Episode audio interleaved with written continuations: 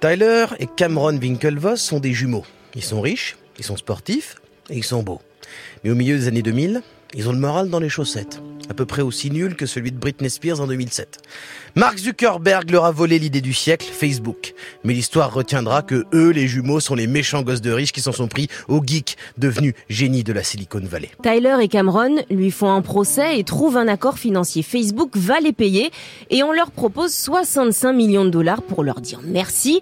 Mais maintenant, il faut la fermer et laisser Mark changer Internet et la société. Sauf que Tyler et Cameron, eux, ils s'en foutent de l'oseille. Ils en ont plein les poches depuis la naissance. Ils demandent à être payés avec un peu de cash, mais surtout en action Facebook. Quelques temps plus tard, quand le réseau social entre en bourse, les Winklevoss ramassent un demi-milliard. Ça perlipopette.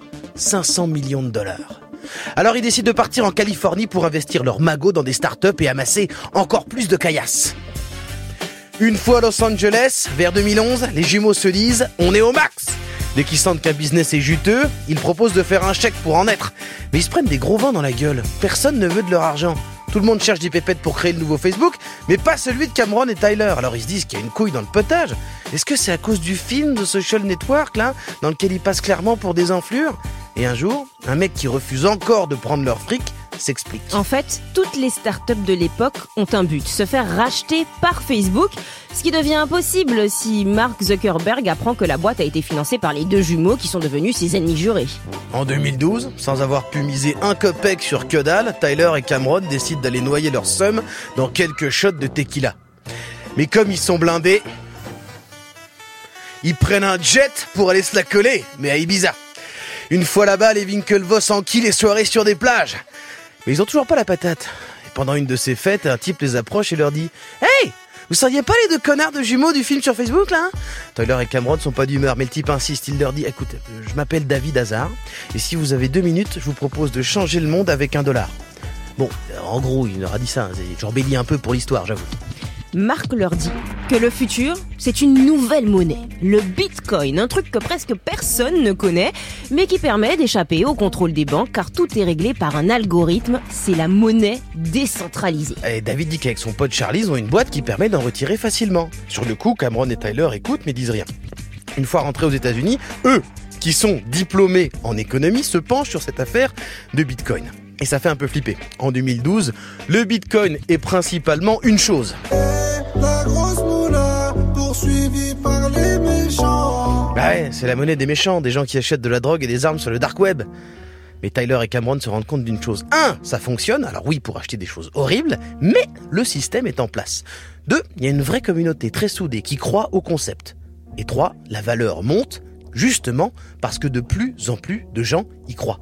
C'est un peu comme de l'or, mais numérique. Et dans un monde qui voit le virtuel exploser avec les réseaux, pourquoi ne pas croire en un moyen de paiement dématérialisé et investir dans un moyen sécurisé de se procurer cette monnaie? Et puis, David et son pote Charlie, eux au moins, ils veulent bien leur argent. Tyler et Cameron vont voir le fameux Charlie, qui a son business dans la cave de la maison de sa mère. Charlie euh, a monté BitInstant, une sorte de courtier en Bitcoin. Tu lui donnes de l'argent, il te donne des cryptos. Tout se fait par virement et c'est rapide. À l'époque, pour avoir des Bitcoins, c'était un bordel. Il fallait ouvrir un compte à l'étranger, genre Hong Kong, attendre qu'il soit mis en service autorisé, transférer de l'argent dessus, ensuite acheter des Bitcoins sur une plateforme, puis refaire toute la manip dans le sens inverse. Il arrivait qu'il y ait du fric qui se perde en route et puis c'était long. Avec BitInstant, Charlie faisait tout pour toi. La boîte répondait à un besoin et était reconnue comme un établissement financier officiel. Les jumeaux Winklevoss donnent un million et demi de dollars à BitInstant pour se développer. Il demande en plus à Charlie de leur acheter aussi 100 000 bitcoins. Puis encore 100 000, histoire de faire tourner la machine. Et ça marche. BitInstant grossit vite et de plus en plus de gens l'utilisent. 10 000, 20 000, 30 000. La mission des jumeaux Winklevoss, c'est de montrer qu'il n'y a pas que des cybercriminels qui utilisent le bitcoin, mais aussi des gens bien sous tout rapport, comme eux. Et que ça peut devenir mainstream. Et en plus, ça fait augmenter sa valeur. En quelques mois, tout roule. Enfin, presque. Certes, BitInstant carbure à toute patate. 35% des bitcoins échangés dans le monde passent par la plateforme. Mais Charlie, lui, euh, il utilise aussi beaucoup le pognon des Winklevoss pour vivre comme une rockstar. Les erreurs de gestion et les plaintes de clients s'accumulent. Et dans la communauté des cryptos, l'arrivée des deux jumeaux est, est vue comme un danger. Ce que les pionniers du Bitcoin veulent, c'est une monnaie qui échappe à toute régulation. Alors que Tyler et Cameron, eux, Ils veulent rendre le Bitcoin crédible, respectable. Bref, comme souvent, ils sont vus comme les gosses de riches qui empêchent les geeks de changer le monde. Ils font le tour de la planète en costard pour vendre le Bitcoin et BitInstant. Sauf que quand ils demandent à Charlie de venir avec eux pour présenter le projet de son site, il est tout le temps lendemain de cuite. Et il passe pour un guignol. Alors les Winklevoss se disent que pour que ça marche, qu'une seule solution. Il faut dégager Charlie qui pour eux est clairement devenu un boulet. Mais ils n'ont pas besoin de le virer, c'est le FBI qui s'en occupe. En 2013, quand Silk Road, le plus gros site de vente de substances illégales, tombe. Et là, Charlie est dans une sauce. Plusieurs trafiquants lui ont passé pour quelques millions de dollars de commandes en bitcoin, clairement pour faire du blanchiment d'argent.